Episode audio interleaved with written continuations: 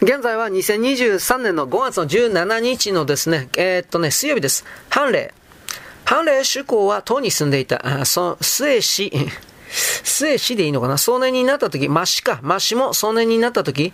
中死が殺人を犯して祖に囚われた。主公が言うには人を殺せば死罪が当然だが、先金の子は死に死せずということわざもあるからと、先金を整えて、マシに持たせてやって、マシは祖に行って交渉しようとした。ところが、長子も初めから自分が行くと言っていた。えー、主公は長子が行くことを許さず、待ってをやろうとしたので、長子は自分が不詳だからと言って自殺しようとした。母親が取りなしたので、公はやむを得ず長子をやって、前から親しくしていた。僧正への手紙を持たせ、行ったら千金を僧正に預けてどうしたらよいかを聞け。決して争うなと教えた。長子は出かけていて父の言う通りにした。僧正が言うには、お前はすぐ帰ってここに留まるな。弟が出てきてもその訳を聞くなと。長子は帰るふりをして僧正のところを去り、そとその鬼人のところに留まっていた。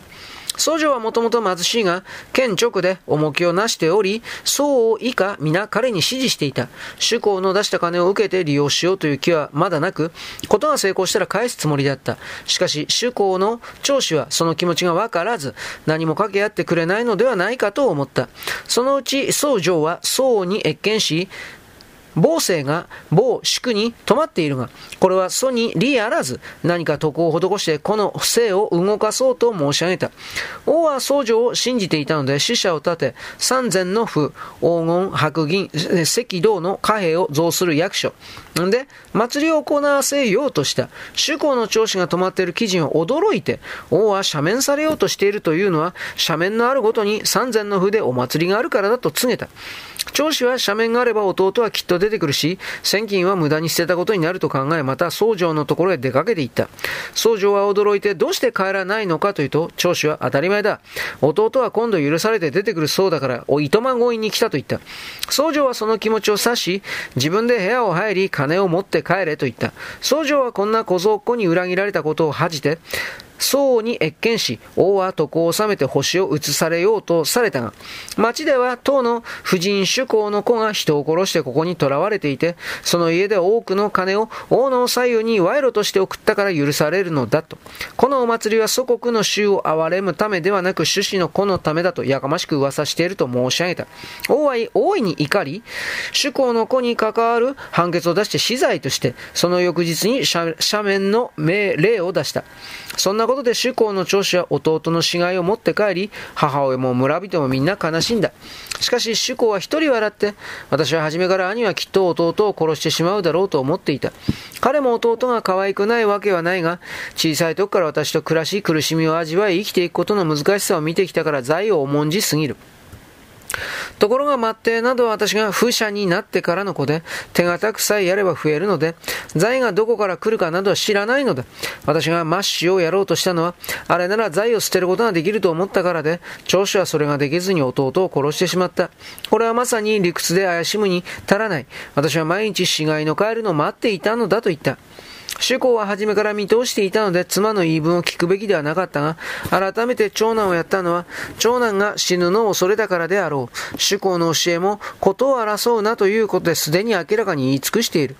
長男が教えを守らなかっただけである。僧正の銃王の際は、主公の下ではなかったが、人を生かすも殺すもその手のひらの中にあり、ここでこういうに背いても、青にさえ相手に一種ばらしをしたのは、徳の器が広かったとは言えない。ああ、それがまたた十王の才というものか。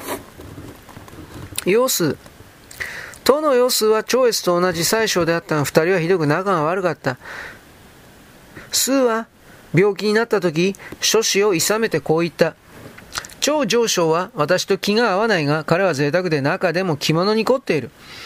私が死んだら弔問に来るだろうが、お前らは私の平勢の着物や宝帯や大事な道具を朝前に列挙しておけ。長君がこれにもメモをくれなかったら、お前らは何もしないでよい。もしそれらに注意するようだったら、そのことを書いておけ。私の母道に立てる振動碑に刻む文はもう書いてあるから、それを献上し、まず石を磨いて待ち、許可が出たら石に刻んで手に見て、帝に見てもらうがいい。超上昇の採決はいつも私より遅れるから、数日後に気がついてどんな碑文か調べたいと言ってきたら、もう上文に達していると言って刻んだ石碑を見せるがよいと。数がなくなると果たして越がやってきて着物など3、4を見ていった。数の家では数に言われた通りにして石碑の文章も刻まれ、その内容はとても詳しく極筆とまで評判だった。数日すると果たして説の使者が来てその写しを欲しい。どうも内容がまだ周密でないから、えっ、ー、と、改ざんを加えたいという。当時の書士は死者に灰を見せ、これはもう上層して許可が下りていると言った。死者が帰って報告すると説は大変悔しがって胸を撫でて、死せる様子、生ける調節をよく測ったものだ。今日になって私の才の及ばなかったのを知ったと言った。はい、ここの辺です。よろしく。ごきげんよう。